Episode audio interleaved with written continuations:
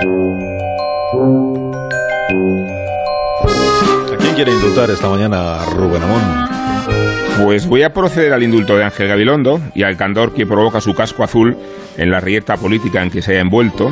Aspiraba a convertirse en defensor del pueblo gracias al consenso del PSOE y del PP y se ha encontrado lejos de las dos orillas expuesto a una coyuntura endiablada entre el narcisismo de Ayuso la megalomanía de Iglesias, porque no es el candidato que los socialistas querrían exactamente y porque él mismo recela de la política espectáculo.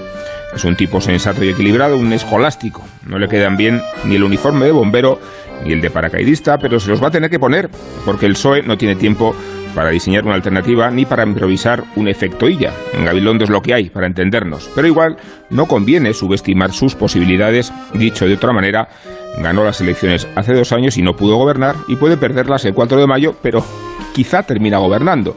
Es el escarmiento que amenaza la temeridad política de Ayuso, el plebiscito personal que ha organizado ella misma y el error de cálculo de Iglesias, perder a la vez contra el PP y el PSOE. Es más, la condición flemática, reflexiva y escasamente carismática de Gabilondo igual proporciona al profesor mayores opciones de cuánto revestirían una candidatura agresiva. Gabilondo tiene los rasgos que Iván Redondo atribuía a ella. Hablemos pues del efecto Gabilondo y de la capacidad amortiguadora que caracteriza a un político en las antípodas de la vehemencia y populismo de Ayuso y de Iglesias. Nadie mejor para combatirlos que un perfil exactamente contrario. No sé si Ayuso es Trump, ni si sé si Iglesias es Sanders. Me parecen comparaciones arbitrarias, oportunistas y ventajistas. Pero vete tú a saber si Gabilondo es Biden.